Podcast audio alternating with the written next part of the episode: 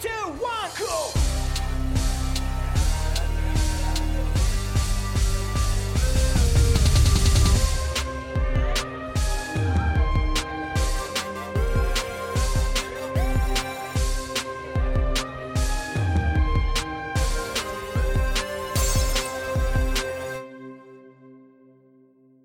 Hallo und herzlich willkommen in der Kommunistenkneipe, der Podcast. Ich bin's, der Paddy, und neben mir sitzt wer? Florian Knob, moin, Grüße aus Hamburg nach Düsseldorf. Äh, genau, Grüße zurück aus Düsseldorf. Danke, danke. Wir sind ja gerade als ähm, Kommunistenkneipe nicht nur die einzige Kneipe, die äh, derzeit in Deutschland geöffnet hat. Äh, das liegt natürlich daran, dass wir eine digitale Kneipe sind. Ähm, wir sind auch die einzige Kneipe, die sich von Hamburg bis nach Düsseldorf erstreckt. Das ist auch eine Besonderheit. Wer weiß, wohin sie sich noch erstreckt. Und ähm, ja. Genau, wir haben uns gedacht, dass es aktuell äh, einen sehr großen Mangel an linken Podcasts gibt in der aktuellen Corona-Zeit. Kaum welche, keinen einzigen. Also wirklich. Genau, also fällt auch gar kein anderer ein. Also wirklich, das ist, ähm, also wir dachten uns, es wäre eine sehr innovative Idee, jetzt gerade einen linken Podcast zu machen. Und ähm, Ich habe auch keinen gesehen die letzten Wochen. Also gibt es da irgendwas Neues oder so? Ich glaube nicht. Ne? nö, nö, nö, nö. Ja. Aber Spaß beiseite, also uns ist natürlich durchaus bewusst, dass es eine ganze Flut von linken Podcasts und Podcasts allgemein gab während der Corona-Krise. Ähm, aber ohne den Genossen und Genossinnen da draußen Unrecht tun zu wollen, ich glaube, dass unser Podcast sich dann doch noch ein bisschen unterscheidet von den anderen. Ähm, denn bei uns steht jetzt nicht irgendwie für zwei Stunden dieses Gelaber, was ihr gerade hört, im Vordergrund, ähm, sondern bei uns steht der, die Interviewgäste sehr im Fokus. Und ich glaube, da haben wir ganz interessante Leute eingeladen, oder? Ja, auf jeden Fall würde ich auch sagen. Also als erstes haben wir ähm, zu Gast bei uns den Halil Schimschek. Das ist so ein bisschen, wie kann man sagen, ähm, er gilt so ein bisschen als das Aushängeschild des Roten Aufbaus aus Hamburg, einer kommunistischen Gruppe. Und mit dem wollen wir halt vor allem die Perspektive der außerparlamentarischen radikalen Linken beleuchten in Bezug auf die Corona-Krise. Mhm. Zu Halil kann man, zu Halil kann man Mhm. vielleicht sagen, so die, die Hamburger Boulevardpresse, die Mopo und so, hat ihn immer so ein bisschen so als den Wortführer der gewaltbereiten radikalen Linken in Hamburg äh, dargestellt. Ob das wirklich so ist, ist sei ja mal dahingestellt jetzt. Ähm, aber es hat ihm natürlich einerseits ein bisschen Street Credibility gebracht, ähm, ob er sie will oder nicht. Ähm, und ja, ich glaube, er ist ein ganz interessanter Gesprächspartner und Nett ist er auch. Also zumindest hat er mich nicht geschlagen, dich auch nicht. Deswegen glaube ich, dass er nicht so gefährlich. nicht so gefährlich ist. wie es dargestellt wurde. Also mal sehen, wir werden es ja, wir werden es ja mal gleich nochmal überprüfen. Ne? Ja. Und dann haben wir äh, sozusagen als Gegenstück, kann man Gegenstück sagen? Äh, naja, wir haben auf jeden Fall Ergänzung? Als Ergänzung einen sehr geehrten Herrn Bundestagsabgeordneten und zwar den Nima Mobasat, der sitzt Ja. die Linkspartei im Bundestag, ist auch nebenbei noch Jurist. Und mit ihm wollen wir vor allem, ja, ich sag mal, die vielleicht eher juristische Perspektive beleuchten, ähm, die aktuelle Rechtslage in Bezug auf die Polit- Politik der Bundesregierung, Mhm. ähm, aber auch ein bisschen also über die politische Arbeit der Linkspartei sprechen. bei der Linkspartei muss man natürlich sagen, dass wir als Kommunisten ähm, ja, der Partei Die Linke sehr kritisch gegenüberstehen, aber vielleicht kommt das ja auch zur Sprache. Mal sehen. Ähm, genau. Auf jeden Fall auch ein interessanter Gast, ja. Ja, auf jeden Fall. Ja, und da kommt er auch schon zur Tür, der Halil. Adil, äh, cool, dass du da bist, auf jeden Fall, äh, in unserem bescheidenen Kommunistenkneipen-Podcast. Ähm, ich habe eben noch mal gedacht, ich glaube, zuletzt live habe ich dich gesehen ähm, bei einer Veranstaltung vom Roten Aufbau, wo Desaster am Start war. Da waren äh, lauter Menschen dicht an dich gedrängt. Das kann man sich jetzt ein paar Wochen nach diesem ganzen Corona-Kram schon kaum noch vorstellen, solche Veranstaltungen. Ist ja schon so, dass der Bundestag jetzt, äh, m, also ich würde sagen, die stärksten Einschränkungen von Grundrechten seit dem Faschismus ähm, beschlossen hat. Ähm, und ich finde, dass das irgendwie auch so eine Debatte ist in der Linken, wie positioniert man sich jetzt dazu, weil ähm, welche Maßnahmen sind sinnvoll, also auch aus unserer Sicht, aus unserer Perspektive, und wo geht das los, dass ähm, der Repressionsapparat das massiv für sich nutzt und ausbaut? Welche Einschätzung hast du dazu gerade? Also wie soll man dem begegnen? Ja, ist natürlich vieles ungewiss, ne? weil noch keine Erfahrungswerte zu dieser Pandemie existieren. Aber man kann, finde ich, ein paar Koordinaten setzen. Auf der Mhm. einen Seite kann es halt keine Ausgangs also Ausgangsbeschränkungen geben und die Leute müssen trotzdem alle in Fabriken arbeiten. So. Ja, Meine Mutter ist Altenpflegerin, sie arbeitet ohne Maske so im Altersheim, ne, dicht gedrängt mit alten Leuten, ist halt Mhm. irgendwie dadurch auch eine Risikogruppe. Und auf der anderen Seite sollen wir im Privatleben irgendwie sozusagen äh, nicht Kontakt zu anderen Leuten äh, aufnehmen. Ne? Also dieses das gesellschaftliche Problem wird halt äh, von der Produktionssphäre wieder nur auf die Privatsphäre gedrängt. Und das, finde ich, sollten wir als radikale Linke eher bekämpfen. Also ich jetzt, ich würde jetzt nicht aufrufen und sagen, jetzt machen wir eine Riesendemonstration. Ja. Das birgt natürlich Konfliktpotenzial und weil wir auch nicht wissen, wie, wie, äh, wie, wie das Virus sich ausbreiten wird. So, ne? Und ob diese Herdenimmunität, von dem die immer alle erzählen, ob das richtig ist. Besonders lustig ist ja in so einer Krise, dass halt auf einmal alle Deutschen Virologen sind und immer alles mhm. besser wird. Ja, ich sage ja immer, es gibt sonst 80 Millionen Bundestrainer, jetzt gibt es irgendwie plötzlich 80 Millionen Virologen und, und, und, Marxisten sind davon ja auch irgendwie nicht, nicht geschützt anscheinend. Ne? Also, ja. Aber, aber würdest du sagen, Halli, dass sagen Sie jetzt in der Situation, dass sagen, eine wichtige Forderung wäre der radikalen Linken, dass man sagen sagt, wir müssen eine gewisse ähm, Einschränkung des öffentlichen Lebens und so weiter, staatliche Maßnahmen also ausweiten sozusagen auf die ähm, auf die wirtschaftliche, äh, auf den wirtschaftlichen Bereich oder? Also da man nicht abschätzen kann, wie gefährlich dieses, äh, dieses das Virus ist, würde ich schon sagen, dass man so einen Lockdown fordern sollte als radikale Linke. Also dass alle Bereiche, die nicht direkt zur Lebenserhaltung der Gesellschaft dienen, auch eingeschränkt werden und nicht eben nur in der Privatsphäre. Weil solange mhm. das nicht geschieht, würde ich halt nicht aufrufen, zu Hause zu bleiben. Mhm. Okay. Ja, ich meine, es gab ja jetzt äh, tatsächlich aber auch in der Tat schon so Einmann-Kundgebungen, habe ich gehört, die, die in Hamburg, glaube ich, auch äh, zerschlagen, kann man ja nicht sagen bei einer Person, aber wo es nach so einer Verhaftung kam. Dann habe ich jetzt gehört, dass ähm, sogar das Malen mit Kreide auf dem Boden wurde unterbunden von Bullen oder irgendwelche Autodemonstrationen, wo Leute einzeln waren. Ja, ich habe auch gelesen, dass irgendwo ähm, in, in, Twitter, äh, in einem Feed oder so von der Polizei, ich weiß nicht noch, wo das war, äh, wurde davon geredet, dass man auch keine, keine, Bücher mehr lesen darf oder so. Auf Alleine auf Bank. Bank irgendwie. Ja. Also ich glaube, man muss das schon, das, ja, ja, man muss das, glaube ich, schon äh, auch, auch, benennen und klar trennen. Aber ich finde es auch schwer, tatsächlich ähm, einzuschätzen, wie gefährlich ist das Virus und da würde ich mich so einer Forderung auf jeden Fall anschließen. Ich glaube, du hattest noch eine Frage, Patrick, ne? Ähm, genau, Halli, äh, du warst ja selber auch schon also öfter betroffen persönlich von Repressionen, also vor allem auch im Zuge der, ähm, ja, der G20-Prozesse und der ganzen Ereignisse um G20. Ähm, du wurdest, soweit ich weiß, auch von freundlichen Polizeibeamten äh, irgendwie auch zu, zu Hause durchsucht.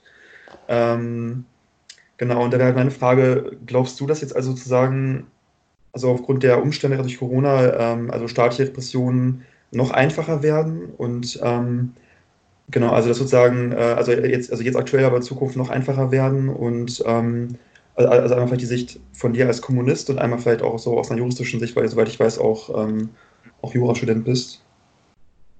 Genau, ich glaube, es gibt mehrere Ebenen, wie man an das Problem herangehen kann. Auf der einen Seite zum Beispiel hat Edward Snowden gesagt, auch nach dem Virus wird Überwachung bleiben. Ja. Mhm. Das würde ich sagen. Also, dass viele Befugnisse, äh, die jetzt sozusagen auf die Sicherheitsbehörden übertragen werden, natürlich irgendwie mit Kusshand äh, vom Klassengegner immer weiter noch eingesetzt werden. Aber auf der anderen Seite sollten wir, glaube ich, auch aufpassen mit dieser Faschisierungsthese. Das mhm. heißt ja, dass permanent der Kapitalismus sich in Faschismus um, also entwickelt, hinentwickelt. Und dann wären wir eigentlich schon im Faschismus, weil diese These, die gibt es seit den 70ern so. Also es gibt nicht eine Permanenz der Repression und des Ausbaus. Ne, das ist halt, sind Wellen und es wird, vieles wird ja auch zurückgeschlagen, wie mhm. zum Beispiel aktuell bei der Verschärfung vom Paragraph 28 des Infektionsschutzgesetzes, wo Jens Spahn meinte, äh, das mit dieser Handyortung reinschreiben zu wollen, weshalb auch noch abgewehrt wurde. Ne? Wie gesagt, mhm. es ist keine Permanenz, aber mhm. es findet eine Ausweitung der Repression statt. Und was interessant ist, es findet auch eine Privatisierung im äh, Repressionssektor äh, statt. Ne? Ganz viele so äh, Häuser werden aktuell äh, im Privatsektor äh, überwacht und nicht mehr so polizeilich. Ja, und das ist auch spannend. Also das kann, könnte ich mir vorstellen, dass halt so eine Privatisierung der Sicherheit noch ne, viel stärker zunehmen wird als eine mhm. Repression des Staates. Mhm. Das sind ja auch noch gleichzeitig Jobs, in denen richtig beschissen bezahlt wird. Und die Leute sind unglaublich schlecht geschützt. Ne? Also das kommt auch noch dazu irgendwie. Also es ist doppelt eklig. Ja, okay. Die haben halt keine Befugnisse. Ne? Also die nee, können, nee. zum Beispiel die S-Bahn-Wache hat halt das Recht, äh, Hausrecht. Ne? Also sie können sich halt wie jedermann verteidigen, aber sie dürfen jetzt nicht die Leute verprügeln und so. Ne? Mhm. Und schlecht bezahlt sind die halt natürlich auch. Sowieso. Aber noch vielleicht mal zu der Sache mit der, äh, mit der These der Faschisierung der aktuellen Situation. Also jetzt, wenn man guckt, irgendwie in, in Ungarn oder auch in Polen, ähm, oder auch Israel meine ich, ähm, da sieht man ja schon, wie sozusagen auch die Corona-Krise sehr krass missbraucht wird für eine wirkliche komplette Ausschaltung der bürgerlichen Demokratie. Und ähm, ich würde ja auch recht geben, dass jetzt, glaube ich, in Deutschland, dass das wahrscheinlich, dass man das jetzt so nicht, nicht sagen kann, dass wir jetzt irgendwie vor Faschismus stehen, aber ähm, man sieht ja schon, dass in anderen Ländern zum Beispiel ähm, es natürlich andere Tendenzen gibt und ähm, wissen halt nicht, was wäre, wenn zum Beispiel auch in Deutschland vielleicht eine, eine rechte Union oder äh, mit einer AfD zusammen koalieren würde. Aber ähm, ich sehe auch jetzt schon eigentlich Tendenzen zu anderen Ländern irgendwie schon einer deutlichen Faschisierung. Ja, wie gesagt, ich würde mich halt nur gegen diesen Begriff wenden. Ne? Wie gesagt, es gibt natürlich so Entwicklungen von äh, Staaten, die autoritärer werden, mhm. aber ich finde, dieser Begriff der Faschisierung äh, rechtfertigt so ein bisschen den Status quo. So als Kommunist verteidige ich nicht die bürgerliche Demokratie so und auch nicht als Reflexion irgendwie äh, nur weil äh, Grundrechte eingeschränkt werden würde ich nicht per also nicht die, den bürgerlichen Staat verteidigen ich würde halt mhm. halt auch Grundrechte nicht abstrakt immer verteidigen zum Beispiel Meinungsfreiheit ich bin äh, natürlich für die Meinungsfreiheit von Antifaschisten aber nicht für die Meinungsfreiheit von Nazis. So, ne? mhm. Und so äh, muss man äh, äh, den Kampf um Repression, um Grundfreiheiten, Grundrechte immer auch als Teil des Klassenkampfes verstehen und eben nicht immer so als etwas Abstraktes. Juristen wollen immer, machen immer so ein Bild auf, dass Recht über den Klassen schwebt, über mhm. der Gesellschaft schwebt und so eine Allgemeingültigkeit hätte. Und das wird, ja. da würde ich mich gegen wehren. Es ist halt, wir leben in einem Klassenstaat ist eine Klassenjustiz, es gibt ein Klassenrecht. Mhm. Insofern ist politische Organisierung auch gerade jetzt wichtig. Ich frage mich ja so ein bisschen die letzte Woche, die letzten Wochen, wie geht das eigentlich? Ich meine, wir haben alle kurzfristig reagiert mit irgendwelchen Zoom-Veranstaltungen oder Konferenzen. Aber wie schätzt du das gerade ein? Wie kann man sich eigentlich noch politisch organisieren? Äh, Demos und Kundgebungen finden jetzt erstmal nicht mehr statt, ist wahrscheinlich auch sinnvoll, aber man kann sich auch physisch nicht mehr treffen, nicht jedenfalls nicht mehr so wie früher in Gruppen. Und auch eure Kneipe, das Lütjelüt, äh, also eine nicht digitale Kommunistenkneipe, haben wir sie mal genannt, ähm, muss ja erstmal schließen. Ähm, trefft ihr euch nur noch online? Also wie, wie siehst du das jetzt? Wie reagiert ihr darauf? Also es gibt, also es gibt bei uns auf jeden Fall auch noch Treffen, wo wir uns wirklich treffen mit Leuten. Mhm. Weil, wie gesagt, solange Leute irgendwie Bus fahren und sich anstecken können, wird das halt irgendwie, also können wir das Risiko einsehen, und treffen uns auch real. Aber es finden zum Beispiel Lesekreise, finden auch über Zoom oder Skype statt. So. Genau, es ist nicht, also es ist auf jeden Fall, man befindet sich in der Ohnmacht, weil uns so die äh, traditionellen Aktionsformen genommen worden sind, mit denen wir mhm. normalerweise reagieren würden auf so eine Krise. Wir können halt nicht aufrufen zu einer Demo. So, der 1. Mai wird ziemlich spannend, so, weil ja. wir nicht wissen, was, da, was wir da machen. So. Und wir müssen irgendwas machen. Die Leute sind in der Unmacht, sind zu Hause, haben Zeit und machen aber trotzdem nichts. Und alle gucken sich gegenseitig an, schreiben kluge Texte im Internet, aber es findet keine politische Praxis statt. Und die Frage ist, wie kann eine politische Praxis stattfinden?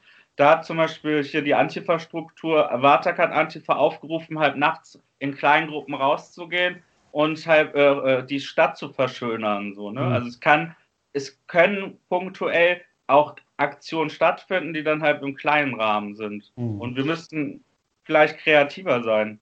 Das hat ja Aber, auch schon angefangen, glaube ich, ne, was die Antifa Waterkant gemacht hat. Gab es da eigentlich schon polizeiliche Reaktionen drauf oder ist das Gruppen auseinander? Äh, bisher nicht. Okay. Bisher nicht und es wird auf jeden Fall auch noch mehr werden, so, weil mhm. die Krise, also wie gesagt, man kann nicht abschätzen, was draus wird, aber es wird auf jeden Fall noch mehrere Aktionen zu dem geben. Genau. Wir müssen auf jeden Fall kreativer werden. Ja, ja. Ähm, Flo hat ja gerade das Lütje Lütt angesprochen. Das ist ja sozusagen so ein linker Stadtteil Kulturladen, wo äh, ihr mit dem roten Aufbau sozusagen ähm, dahinter steht. Ähm, da ist ja gerade so, dass ja, das aktuell. würden wir nicht so sehen. Okay, sag, wie okay. Du, sag, wie du es siehst. ja, das Lütje Lüt ist halt ein klassenpolitischer Raum. Also, ja. der, also der rote Aufbau ist natürlich auch klassenpolitisch organisiert. So. Wir, mhm. Also Lütje Lüt heißt ja auch kleine Leute, Lower Class. Mhm. Und das Lüt soll, also soll nicht direkt sozusagen ein Zentrum des roten Aufbaus sein, sondern halt offen für alle Strukturen, die halt sich darauf einigen können, dass halt unser Bezug die Arbeiterklasse ist. Ne? Okay, alles klar. Ähm, nee, ich wollte nur fragen, weil aktuell wegen den Ausgangsbeschränkungen natürlich, äh, soweit ich weiß, auch, dass euch sehr, oder nicht euch, aber äh, die Jüt halt hart getroffen hat. Ähm, da wollte ich nur fragen, wie jetzt aktuell die Situation ist und äh, wie man vielleicht auch eventuell ähm, ja, sich, sich, sich vielleicht auch solidarisieren kann einfach in der Situation. Klar, also die ganzen linken Veranstaltungsräume und Kulturläden, die äh, haben halt hohe Mietkosten. Ne? Also ich meine, in Hamburg hast du relativ überall hohe Mietkosten. Veddel, wo das Lützelüt ist, ist eines der ärmsten Stadtteile, aber trotzdem haben wir Mietkosten für den Laden von, ich glaube, etwa 1300 Euro im Monat. Die mhm. muss man jetzt irgendwie aufbringen. Es gibt halt eine Spendenkampagne bei Better Place, rettet das Lützelüt. Aber ja, wie gesagt, wir versuchen da irgendwie die Last auf verschiedene Schultern zu äh, tragen und das geht halt auch auf jeden Fall. Ne? Und mhm. da ist auf jeden Fall auch, ich glaube, etwa 90 Prozent des Geldes schon angekommen innerhalb von zwei Wochen oder so. Also die Leute nehmen den Laden auch so ein bisschen an. So, und mhm. dadurch kriegt man das hin auf jeden Fall. Es gibt Leute, die wollen dann jetzt Soli-T-Shirts machen, YouTube-Beutel. Mhm. Ich wäre ja mal für Tanktops und Boxershorts oder so mal was anderes. Ja, so aber, ja, die müsstest du dann aber auch mal tragen, ne? Ja, okay. Ähm, genau, also wir haben halt gerade schon ein bisschen das Thema angesprochen, also ähm, Aktionsform der radikalen Linken in der aktuellen Situation. Ähm, das ja schon angesprochen, dass äh, die Waterkant Antifa, dass da schon irgendwie äh, eine kreative Aktion geplant sind. Äh, wie ist es beim Roten Aufbau gerade? Finden da Aktionen statt? Und wenn ja, in welcher Form? Also habt ihr da schon irgendwie experimentiert oder irgendwie was äh, neue Aktionsformen ausprobiert?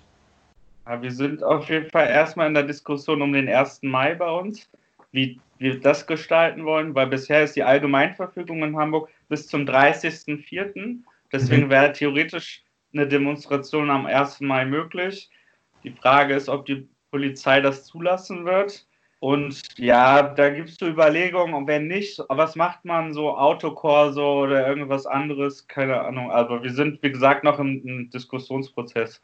Wir mhm. werden halt in nächster Zeit, also in unseren Strukturen wird es halt viel Output geben. Wir schreiben viel gerade, weil die Leute ja alle zu Hause sitzen, schreiben wir viele theoretische Sachen. So, mhm. Und wie gesagt, zur Corona-Krise. Dann ist bald Lenins Geburtstag, 150. am April, 22. So, da wollen wir uns auf jeden Fall auch die Straße nehmen und wie gesagt, viel, ja, ja. viel geschieht halt im Dunkeln. Vor allem auch, wenn die Polizei und äh, irgendwie der Staat uns etwas verbietet, ist das für uns keine Richtschnur für unser Handeln. So, das entscheiden wir immer noch selber und äh, mhm. schätzen das Risiko dann ein. Mhm. Alles klar. Ich, ich würde jetzt vielleicht eine Frage stellen, die dir eigentlich äh, du stellen wolltest, weil die eine Sache haben wir schon quasi besprochen, dass ja, in der Aktion steht.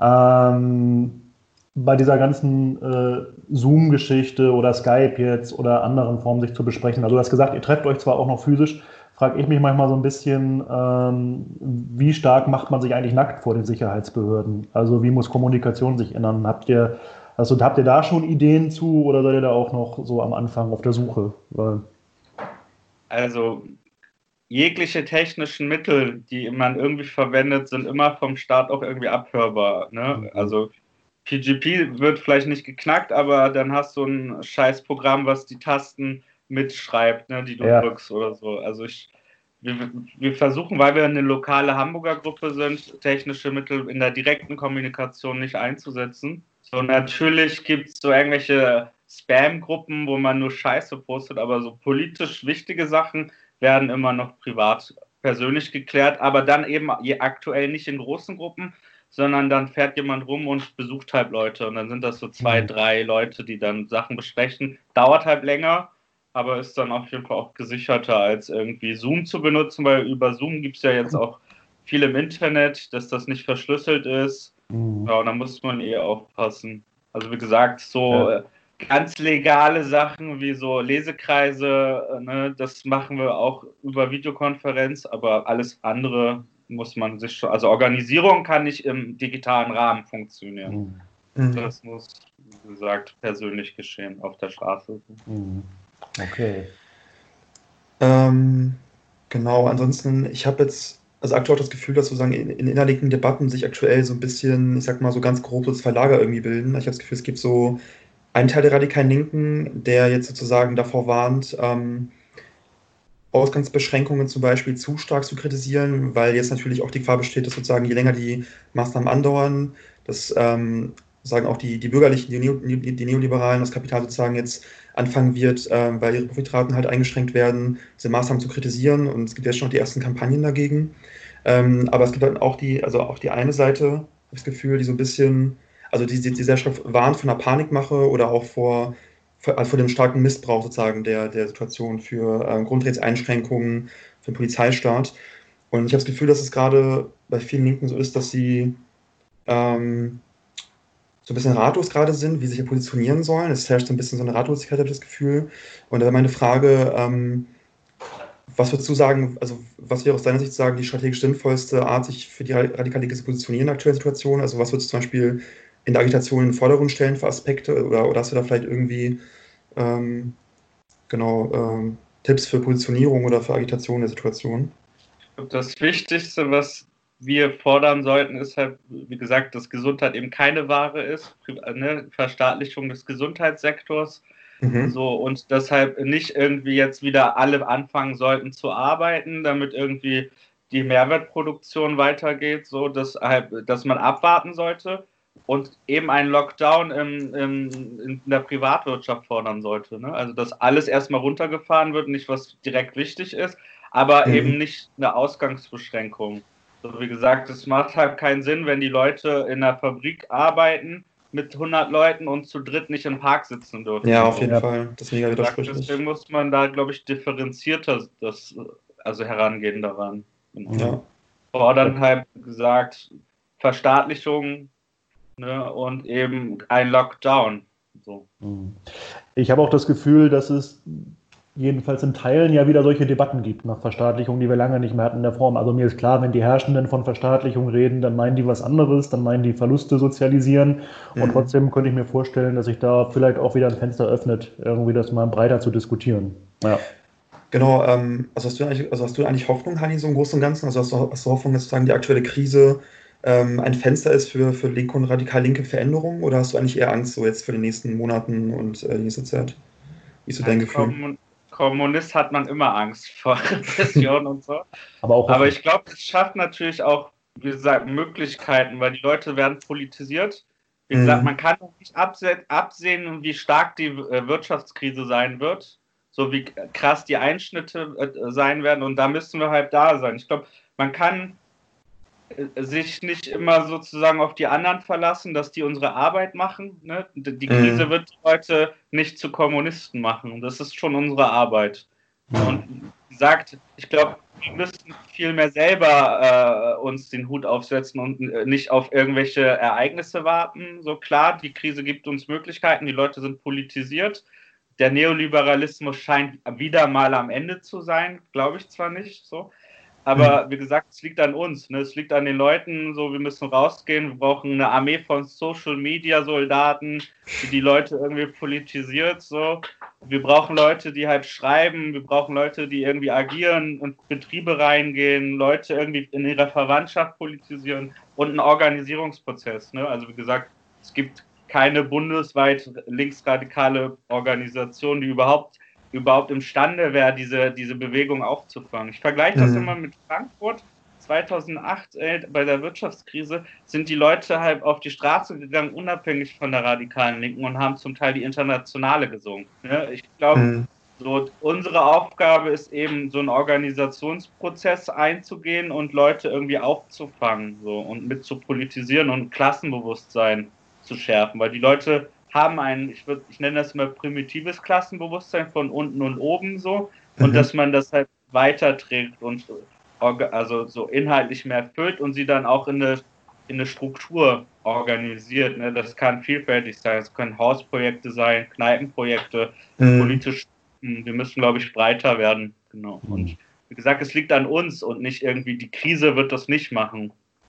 Ne, das ist der subjektive Faktor. Und deswegen, da wir so schwach aufgestellt sind, habe ich schon meine Befürchtung. Mhm. Ich mache immer einen Spaß und sage auch immer so meinen Freunden, ja, also ich will schon so einen Fensterplatz im KZ, so, also ich reserviere da, äh, als will auf Rücken liegen, so als Joke, so, weil ich glaube, wir sind näher am KZ als am Gulag. So.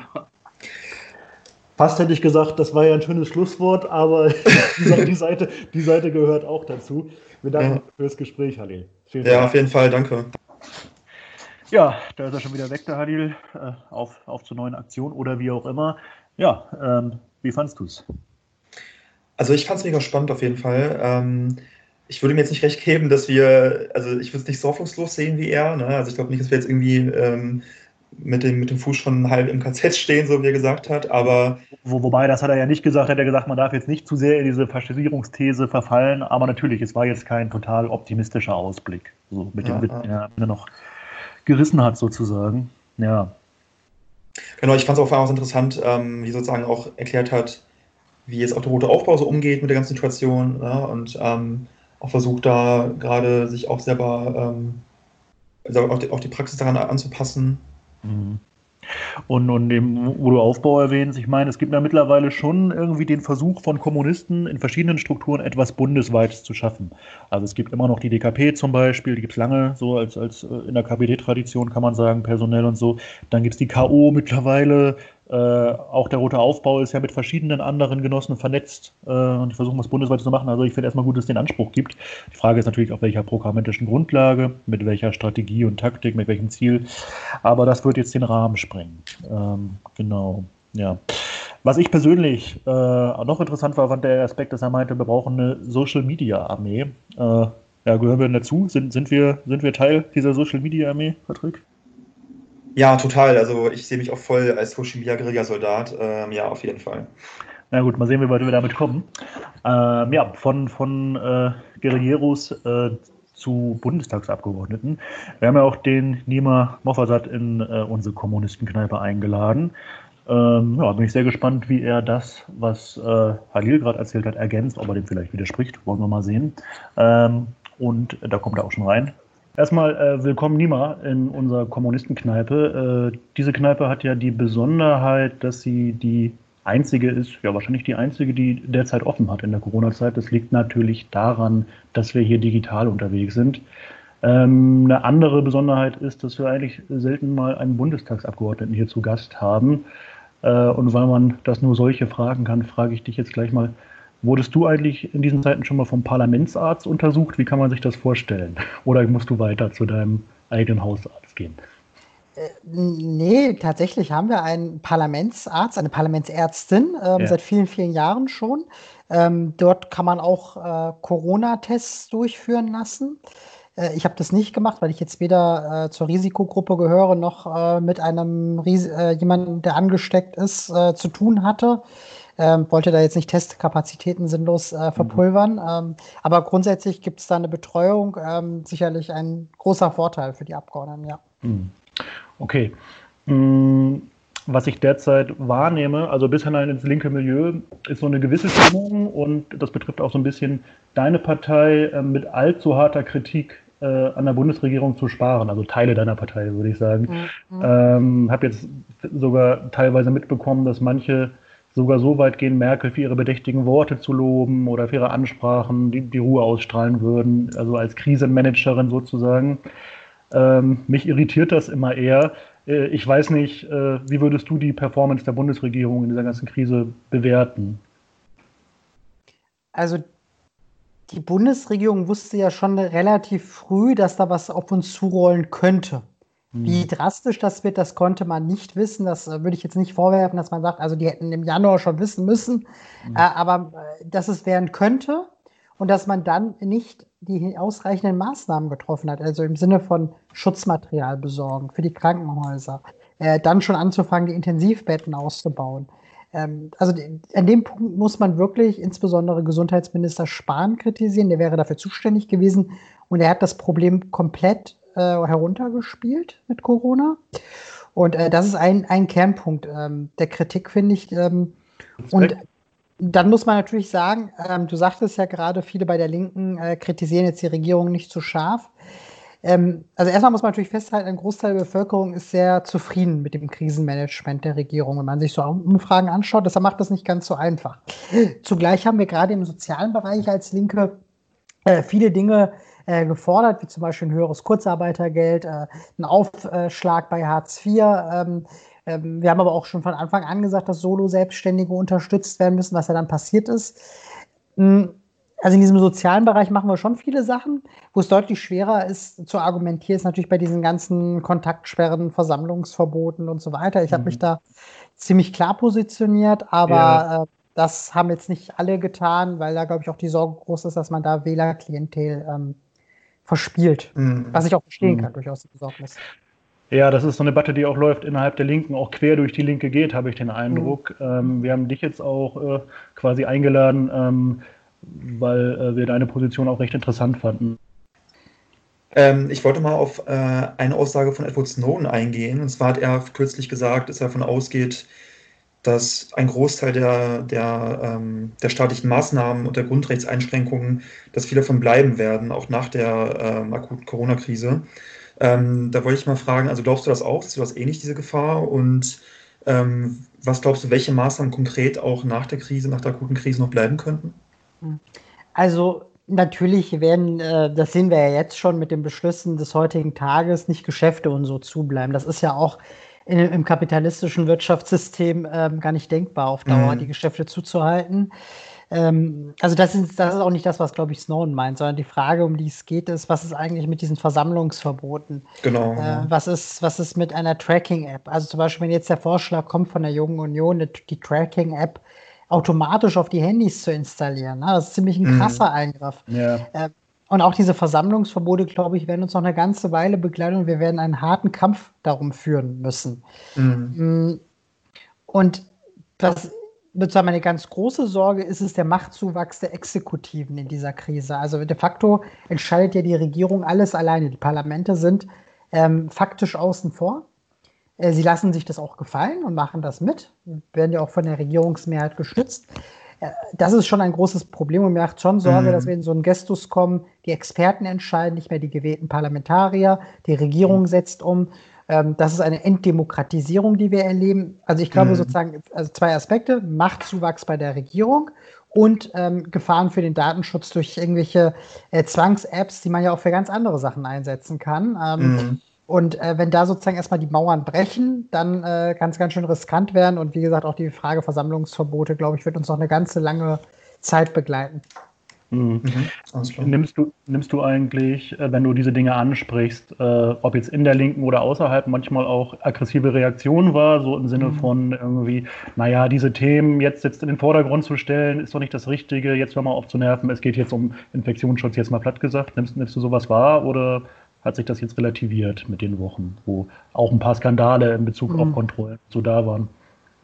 Am Anfang war das sehr krass, muss ich sagen. Ähm, ich habe ja mich sehr klar positioniert von Anfang an und habe echt heftigen Gegenwind bekommen von Leuten, mit denen ich eigentlich lange schon politisch zusammenarbeite. Das fand ich auch sehr befremdlich. Also, dass sozusagen dieselben Leute, die sonst äh, immer Polizeigewalt und Racial Profiling schreien, jetzt sagen, ja, die Polizei ist es voll gut, was die jetzt machen, dass sie das jetzt durchsetzen das hat mich schon sehr überrascht, muss ich sagen. Ähm, ich mache jetzt natürlich auch meine positiven Erfahrungen. Jetzt sage ich gestern äh, bei einem Facebook-Freund von mir, der sehr heftig für die Kontaktsperren war, dass er sich darüber aufregte, dass äh, Familien jetzt, äh, äh ärmere Familien in ihrer kleinen Wohnung sitzen und nicht raus können. Ja, das war das, was ich von Anfang an kritisiert habe, nämlich mhm. die soziale Frage, mhm. die damit einhergeht. Ja, ähm, ähm, aber ich sehe auch eine Einsicht wachsen bei vielen Linken. Ja? Also gerade jetzt zum Beispiel auch, als es in NRW ging, dieses Epidemiegesetz ging, dieses Unsägliche, was äh, eine Zwangsverpflichtung für medizinisches Personal vorsah, war man sich ja. als äh, Linke einig, dass man dagegen ist. So, ja? Also da, ich glaube, dass sozusagen die Klarheit zunimmt mit der Zeit. Ja? Ähm, das ist meine Einschätzung. Desto länger die Freiheitseinschränkungen dauern, desto härter wird die Kritik daran. Jetzt, jetzt geht's wieder besser werden. Jetzt geht's wieder. Okay, alles klar. Ja, super. Ähm, Vielleicht kannst du den letzten Satz nochmal noch mal sagen, den letzten, genau. Ja, also ich glaube, desto länger die Maßnahmen dauern, desto mehr Menschen wachen auf und sagen, so kann es nicht weitergehen. Also auch die Debatte um die Versammlungsverbote mhm. ähm, wird langsam besser. Äh, am Anfang haben alle gesagt, ja klar müssen Versammlungen verboten sein. Jetzt erlebst du schon in der Linken und so, das äh, ändert sich. Ähm, es gibt so eine Tendenz zu sagen, ja, also es geht natürlich nicht, dass Versammlungen, die einen Mindestabstand einhalten, ähm, verboten sind. Also ich glaube, da bessert mhm. sich die Debatte. Auch in der Gesellschaft, aber vor allem auch in der Linken. Ähm, vielleicht daran. Ja. Okay, sorry, nee, sag du erstmal, Flo? Oder? Ähm, was mich betrifft, ähm, da habe ich eigentlich überhaupt keine Übersicht über die Rechtslage. Die scheint mir bundesweit wirklich sehr unübersichtlich zu sein. Äh, ich habe zum Beispiel heute gehört, dass ähm, in Berlin Leute verhaftet wurden, die sich lediglich an einem Park ausgeruht haben. In Hamburg dagegen kann ich durchaus mit einer Person im Stadtpark picknicken gehen. Ähm, Flensburg gab es dann jüngst wiederum eine Demo, ähm, also mit Vermummungsgebot sozusagen ähm, und Abstandsgebot. Ähm, Dagegen wurde in Hamburg wieder ein Einmannprotest verhindert. Äh, alles sehr unübersichtlich. Wie genau ist denn jetzt die Rechtslage eigentlich? Du bist ja auch Jurist. Ähm, oder kann man auch sagen, dass die Polizei da ziemlich willkürlich handelt? Naja, wir haben 16 Rechtslagen in Deutschland, weil wir 16 unterschiedliche Rechtsverordnungen haben mit unterschiedlichen Regeln. Die Taz hatte sich mal die Mühe gemacht und so eine Übersicht gemacht mit so äh, grünem Häkchen und äh, rotem Kreuz. Da konnte man sozusagen schnell eine Übersicht haben. Mhm. Aber im Kern muss man sagen, ähm, wir haben sehr, sehr unterschiedliche Regelungen. Also wir haben Bundesländer, die eher bei der Versam beim Versammlungsrecht toleranter sind. Mhm. Witzigerweise zum Beispiel NRW ist da äh, okay bisher, was Versammlungen angeht. Mhm. Ähm, Bayern sehr strikt. Mm, Berlin auch. Berlin auch sehr strikt. Ähm, da gibt es also sehr große Unterschiede. Oder diese Geschichten im Park sitzen. Ja? Also, mhm. ähm, das war ja in Berlin auch verboten bis vor ein paar Tagen. Ja? Da war es verboten, im Park sich hinzusetzen mit seiner Familie zum Beispiel. Das haben sie jetzt geändert. Mhm. Ist ja auch eine mhm. völlig absurde Regelung. Ich meine, ich bin selber Familienvater. Ich habe ein dreijähriges ja. Kind unter anderem. Äh, wenn ich mit dem spazieren gehe, das muss halt nach einer halben Stunde mhm. sitzen. So. Mhm. Und jetzt ist es natürlich, jetzt sagte das Land Berlin, ja, kurz sitzen darf ja jeder, stand in der Verordnung übrigens nicht drin. Das war schon so eine mündliche Auslegung. Wenn ein mhm. fieser Polizist da gewesen wäre, hätte er mir halt eine Geldbuße dafür auferlegen mhm. können. Weil dagegen hätte ich geklagt und wahrscheinlich gewonnen. Ähm, so, äh, aber das, äh, das ist schon absurd. Das haben sie dann aufgehoben. Oder in äh, Bayern war ja jetzt das Beispiel, wo so ein Typ gefragt hat, darf ich mich mit einem Buch alleine auf eine Parkbank setzen? Hat die Polizei München drunter geschrieben, nein, das, ja, das habe ich auch gelesen. Ja, ja, ja. ja. Das äh, und das ist natürlich absurd. Also ich meine, man muss doch fragen, was ist der Zweck der Maßnahme? Der Zweck der Maßnahme ist, die Ausbreitung des Coronavirus zu verhindern. Ähm, was ist dafür erforderlich? Es ist dafür nicht erforderlich, Leuten äh, zu verbieten, sich irgendwo hinzusetzen, solange die Abstände gewahrt sind. Ähm, oder sich alleine irgendwo hinzusetzen, solange der Abstand gewahrt ist. Das ist keine Maßnahme, die nötig mhm. ist, um den Coronavirus einzudämmen. Das ist offensichtlich. Darüber kann es auch keine zwei Meinungen, ehrlich gesagt, geben. Mhm. Ähm, und ähm, ich erlebe da schon so eine gewisse Willkür. Es gibt ja ganz krasse Beispiele. Also, ich habe da ein paar bei, äh, zusammengefasst bei Facebook. Also, ein Beispiel war: ein Vietnamese geht in die Dönerbude, der hustet irgendwie zweimal. Jemand ruft die Cops, die Cops kommen für den Typen per Handstelle, mit Handstellen ins Krankenhaus und sagen im Krankenhaus, der muss einen Corona-Test machen. Das Krankenhaus mhm. hat einen Corona-Test abgelehnt. Die haben gesagt, der Mann äh, äh, hat, also der hat ja dann sozusagen einen Fragebogen oder so ein mündliches Gespräch führen müssen, hat er weder Kontakt noch irgendwas mit Corona-Infizierten. Mhm. Das war natürlich eine rassistische Maßnahme. Asiate. Total, total, ja. Total. Mhm. Oder hier in Berlin gab es ja eine Ausweispflicht bis vor kurzem. Folgender Fall passierte in Berlin. Eine Frau ging mit ihren zwei Kindern wohl spazieren. Ähm, dann hat jemand sie sozusagen verpfiffen. Dann kam die Polizei, sagte, sie müssen nachweisen, dass sie die Mutter sind. Sie musste in Polizeibegleitung in die Wohnung und den Ausweis mhm. äh, wahrscheinlich die Geburtsurkunde oder so zeigen, dass sie die Mutter ja. ist. Das sind schon krasse Geschichten so. Ähm, äh, das ist sicherlich auch in gewisser Weise eine Willkür einzelner Polizeibeamten, aber es ist natürlich auch rechtlich abgedeckt. So. Und wir wissen, dass sowieso Polizei zu stark autoritärem Handeln neigt. Das bringt der Beruf auch mit sich ein Stück weit. Aber wenn du denen dann noch diese Machtmittel gibst, ohne Klarheit, ohne Rechtsklarheit, ja, oder Sachsen, was ist ein mhm. Wohnumfeld? Du darfst dich in deinem Wohnumfeld bewegen. Ist aber überhaupt nicht klar, was Wohnumfeld ist. Ja, das ist mhm. Willkür, ist Tor und Tür geöffnet. Und ähm, diese Rechtslagen sind, äh, finde ich, indiskutabel in dieser Art und Weise. Zumindest müsste Rechtsklarheit herrschen. Äh, das ist nicht der Fall. Aber mhm. vielleicht äh, daran nochmal anschließend, Nima, ähm, was würdest du denn sagen? Also, welche staatlichen Maßnahmen und auch Freiheitseinschränkungen findest du zu rechtfertigen aus der medizinischen Sicht? Und bei welchen würdest du sagen, ähm, dass sie nicht zu rechtfertigen sind? Also, wo, wo siehst du so die mhm. Grenze oder welche Maßnahmen? Mhm. Genau. Also, ich sag mal so, als äh, Jurist bin ich ja nun kein Virologe. Ich kann ja nur das, was ich lese, und das macht ja die Juristerei immer so, das ist ja übrigens nichts Neues, mhm. äh, wenn sie äh, Familienverfahren irgendwie entscheidet, wie, zu wem das Kind kommt, dann legt sie Gutachten zugrunde und entscheidet danach sozusagen, nach rechtlichen Prinzipien. So, ja, und so ist das natürlich auch hier. Man muss halt schauen, wie ist die äh, Sachlage, was sagen die Virologen und was ist daraus folgernd die richtigen Maßnahmen. Ähm, ja, es war richtig, Kitas und Schulen zuzumachen. Ja, mhm. es war richtig, Geschäfte zuzumachen. Ähm, so, äh, es war auch, es ist auch richtig zu sagen, es darf jetzt keine Versammlung ohne Auflagen geben. Mhm. Äh, Aber dann bei den Kontaktsperren habe ich schon viele Fragezeichen.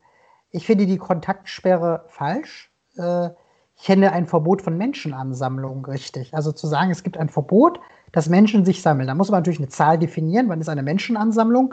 Könnte mhm. man am Vereinsrecht festmachen, da sagt man ab sieben Leuten, ja, äh, denkbar, ja, das ist eine Ansammlung dann. Ähm, weil de facto ist jetzt hier die Lage ja so, du darfst dich mit deinen Nachbarn über einen Gartenzaun nicht, also mit zwei Nachbarn über einen Gartenzaun nicht unterhalten. Du mhm. darfst aber in den Betrieb gehen und mit 200 anderen Leuten im Callcenter ja. arbeiten, im Großraumbüro. Und das ist eine absurde Rechtslage, ähm, aber, die auch aber, niemand erklären ja. kann. Aber wäre daraus nicht, nicht in Schlussfolgerung, dass man sozusagen die Maßnahmen dann ausweitet auf, die, auf, die Wirtschaft, auf, auf den wirtschaftlichen Bereich? Also statt mhm. zu sagen, dass, ähm, also ich verstehe auf jeden Fall, was du, was du meinst, dass mhm. es halt absurd ist, auf der einen Seite zu sagen, ja, es gibt im privaten Raum ähm, so massive Einschränkungen des, des Lebens und, und ähm, ähm mhm. des Kontakts mit anderen Menschen und dass man das sozusagen, und dann auf der anderen Seite aber halt im wirtschaftlichen Bereich halt praktisch, äh, also kaum irgendwie wirksame Maßnahmen. Aber welche Schlussfolgerung dann nicht eher zu sagen, dass man diese Kontakt, ähm, Reduzierung dieser Maßnahmen ausweiten müsste auf den wirtschaftlichen Bereich, statt zu sagen, dass man sie komplett irgendwie abschafft? Also ich habe ja tatsächlich gefordert, dass man alle, äh, ich habe das in einem Artikel gefordert, alle nicht lebenswichtigen Betriebe für drei Wochen bei voller Lohnfortzahlung zuzumachen. Mhm. Das wäre tatsächlich ein sehr gutes Mittel. Das wurde in Italien ja auch gemacht zum Beispiel oder äh, ich glaube auch in Spanien, ähm, dass man eben sagt, alle nicht lebenswichtige Produktion wird zugemacht. Ähm, mhm. Der Effekt dabei ist natürlich, dass eine der Multi-Infektionsherde äh, ähm, abgestellt wird. Mhm. Und dann, genau, jetzt kann man natürlich argumentieren, ja, aber dann, wenn man das macht, dann kann man ja auch die Kontaktsperre machen. Hm, die Kontaktsperre öffnet halt das Tor und die Tür zur Willkür äh, des Staates äh, und auch zu ähm, irgendwelchen ähm, Blockwart-Mentalitäten bei Menschen, die dann drei Leute zusammen sind und direkt die Polizei rufen. Mhm. Und ich würde mal sagen, dass die Gefahr einer Infektion, ja, äh, selbst wenn fünf Leute zusammensitzen, solange sie ein bisschen Abstand waren, man kann ja eine Mindestabstandsregel machen. Man kann ja sagen, könnten mhm. fünf Leute, aber ihr müsst halt 1,50 Meter Abstand halten. Muss halt eine relativ große Decke dann sein im Park. Ja, ähm, geringer ist, ja, als im Betrieb. Und weil die so gering ist, die Wahrscheinlichkeit der Infektion. Ja, und das sagen ja auch Virologen, dass eigentlich die Infektion dann am wahrscheinlichsten ist, wenn du in einem geschlossenen Raum in der Nähe von einer infizierten Person sitzt. An der frischen Luft, mit einem gewissen Abstand, klar ist ein Infektionsrisiko, das ist mhm. natürlich klar. Aber ähm, ich meine, es gibt natürlich auch ein, äh, also es, es geht ja auch ein bisschen um allgemeines Persönlichkeitsrecht. Also die Frage, kannst mhm. du dich überhaupt noch persönlich entfalten? Der Mensch lebt von der Kommunikation äh, mit anderen Menschen. Er ist ein soziales Wesen und das kann weder Skype noch Zoom noch äh, Facebook ersetzen. Und ähm, deswegen glaube ich schon, dass man unter diesem sozialen äh, Persönlichkeitsaspekt ähm, finde ich da schon differenzieren muss. Ja, ähm, deswegen neige ich dazu zu sagen, Betriebe zu.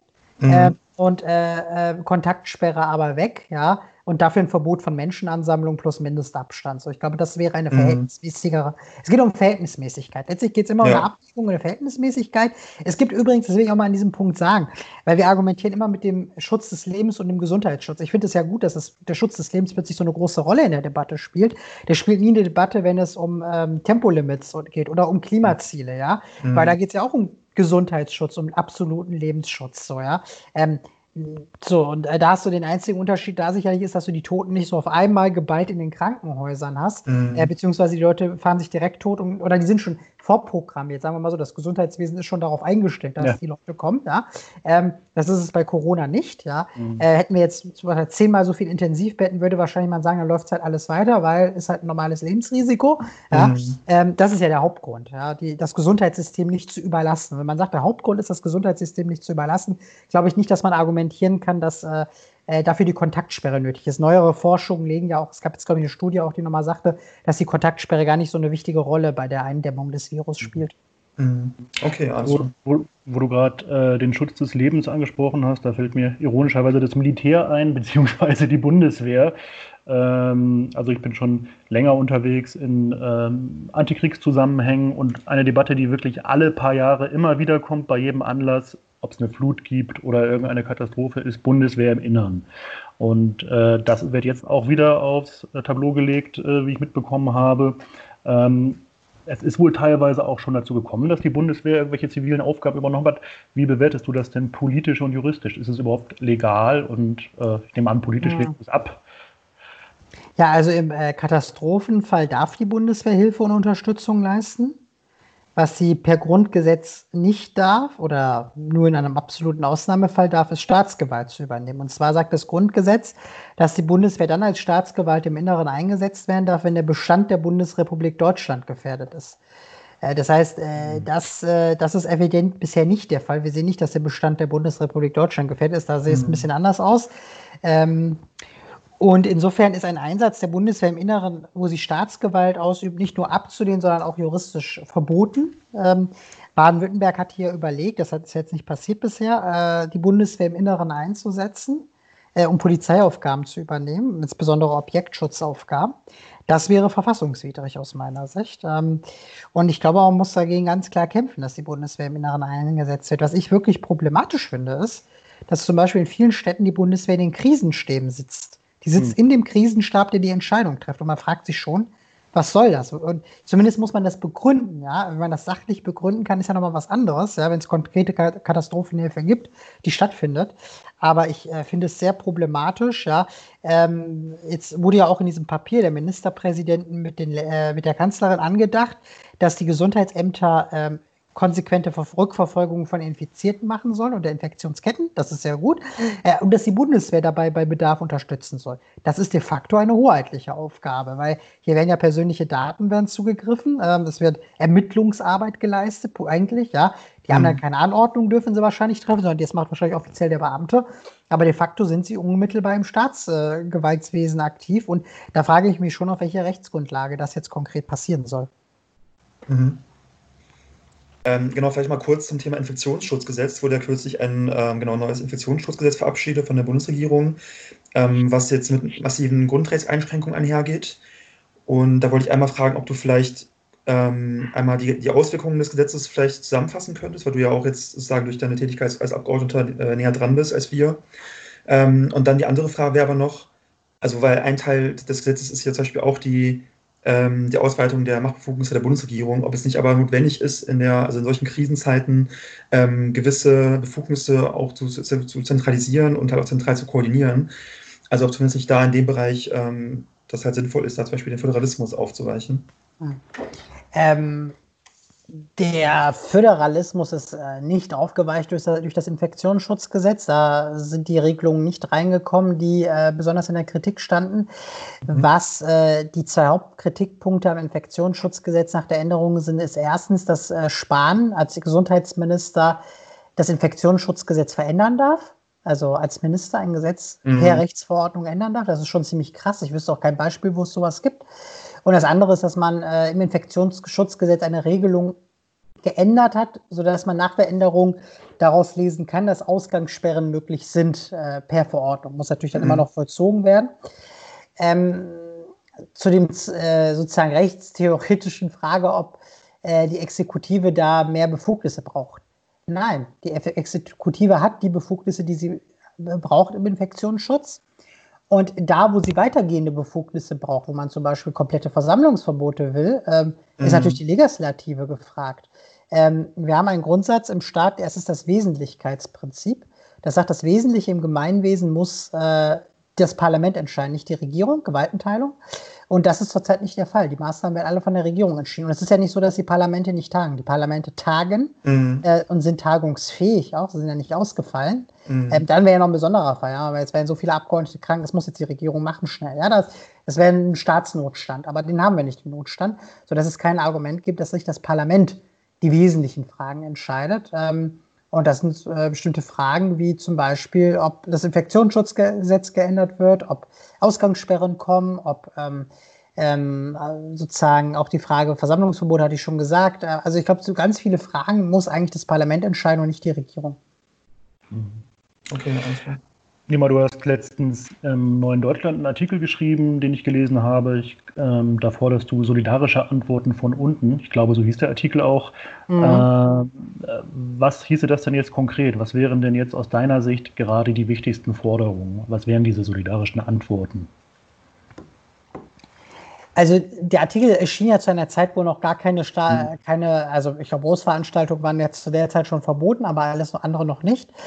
Ähm, zu der Zeit ist der Artikel erschienen so. Ähm, ich habe gesagt, dass viele Menschen sich ja bereits von selbst an die Empfehlungen halten. Das ist auch das, was die Polizeipräsidien gemeldet haben. bundesweit. Die Polizeipräsidien bundesweit haben, bevor die Kontaktsperren und Ausgangsbeschränkungen kamen, gemeldet, die Menschen halten sich weit überwiegend an die Empfehlung. Ja. Und mhm. äh, da habe ich gesagt, ja, das ist doch äh, der Ansatz, ja, Freiwilligkeit, ähm, sozusagen, äh, das wäre ein vernünftiger Schritt. Ähm, wenn man dahin kommt, dass Leute eben freiwillig sich an Empfehlungen halten, dass sie Nachbarschaftshilfen organisieren, dass sie ähm, sich helfen und unterstützen, ähm, dass man eben sagt, sozusagen, wir wollen eine Solidarität von unten gegen autoritäre Maßnahmen setzen. Wir wollen dafür werben, dass natürlich Stay at Home ist. Wir wollen dafür werben, dass die Leute äh, sich für Flatten the Curve einsetzen und alles Mögliche, ja. Ähm, aber dass es eben auf einer Perspektive der Freiwilligkeit und nicht des staatlichen Autoritismus äh, beruht. Das war mhm. die Idee äh, äh, hinter dem Artikel zu der Zeit. Mhm. Nima, danken dir aber für aber danke. deinen Besuch in der Kommunistenkneipe und ja, ja sehr gerne. Irgendwie gab es kein Bier, nur das äh, ist ein bisschen. Ja, äh, wenn, wir uns mal live, wenn wir uns mal live sehen, laden, werde ich mal auf eins ein. Sehr gut. Das kann ja, noch ein bisschen dauern, aber alles klar. Ja, leider. ja. Tschüss, ja. ja alles Gute. Ciao. Ciao. Ja, das war der Nima Mofassat. Ähm, auf jeden Fall ein interessantes Gespräch mit einigen interessanten Fakten, äh, juristischen Fakten. Man merkt halt, äh, er ist gelernter, ausgebildeter Jurist. Das einerseits. Andererseits ist er natürlich aber auch Bundestagsabgeordneter und äh, da muss man natürlich schon sagen, wir als Kommunisten, als radikale Linke, äh, wir haben natürlich eine kritische Distanz zu diesem herrschenden Politikbetrieb, also eine Ablehnung könnte man sogar fast sagen. Mhm. Ähm, ich, ich frage mich gerade, ob, ob, ob, das eigentlich richtig durchgekommen ist. Ähm, Patrick, was glaubst du? Ja, also ich finde auch, wir hätten da sicherlich ein bisschen kritischer nachhaken können, weil ich auch finde, dass niemand da teilweise etwas ähm, ja, vielleicht zu sehr im, ich sag mal, bürgerlichen Rahmen argumentiert hat oder zu sehr, sage ich mal, legalistisch argumentiert hat. Ja, ja, äh, und ich finde auch irgendwie, ich meine, das ist sehr interessant, was er sagt und ich glaube auch, es ist wichtig, dass es solche Stimmen gibt, ähm, aber es ist natürlich eine legalistische Argumentationsweise innerhalb des, des herrschenden Betriebes. Ähm, äh, vielleicht sagen wir ihm das beim nächsten Gespräch, wir kommen ja sicher nochmal vorbei in die Kneipe und ähm, fragen. Dann auch, dann auch mit einem Bier auf jeden Fall. Den haben wir versprochen auch, ne? Und, das kriegt er auch. Ja. Aber Fragen, die offen geblieben sind, also Kommunistenfragen, Bundestagsabgeordnete, könnte man auch mal irgendwann eine, Kategorie machen. Ähm, die könnt ihr natürlich auch in die Kommentare schreiben und ähm, ja, die würden wir dann natürlich äh, weitergeben. Ja, ja. Genau. Also ich fand es ich fand's trotzdem eigentlich ganz cool, dass er aber also schon recht offen darüber gesprochen hat, wie er auch aneckt äh, in seiner eigenen Fraktion, mit seinen Positionen. Mhm. Ähm, das fand ich trotzdem ganz interessant eigentlich, dass er das so offen angesprochen hat auf jeden Fall interessant. Ich frage mich gerade, ob das ein Argument für oder gegen die Linkspartei ist, aber ich weiß es gerade nicht so genau. Ähm, also, dass es möglich ist, könnte man ja sagen, man könnte auch sagen, warum ist es eigentlich nötig? Äh, das wäre ein anderes Thema. Vielleicht machen wir nochmal eine Folge zur Linkspartei. Ne? Ähm, aber schauen wir mal. Wir haben ja noch viel auf der Liste. Als erstes machen wir jedenfalls nicht so eine Folge, sondern ähm, als nächstes äh, oder als einer der nächsten Gäste kommt der Christian Baron zu uns. Ähm, das vielleicht nochmal als Ausblick. Äh, Christian Baron, aktuell vielleicht dem einen oder anderen bekannt, äh, mit seinem ähm, Buch Mann seiner Klasse. Ähm, ja, Christian äh, hat sogar geschafft, damit einen Spiegel-Bestseller zu landen, ist gerade viel in den Medien unterwegs. Ähm, und ähm, ich glaube, so viel darf man spoilern. Er hat gesagt, ähm, bei uns wäre er zu Gast bei Freunden, also ist ein linker Autor. Er war schon mal bekannt mit ähm, seinem Buch, also ich glaube von vor zwei Jahren oder so, oder vor, vor drei Jahren, bin mir nicht ganz sicher. Mhm. Proleten, Pöbel, Parasiten, warum die Linken die Arbeiter verachten.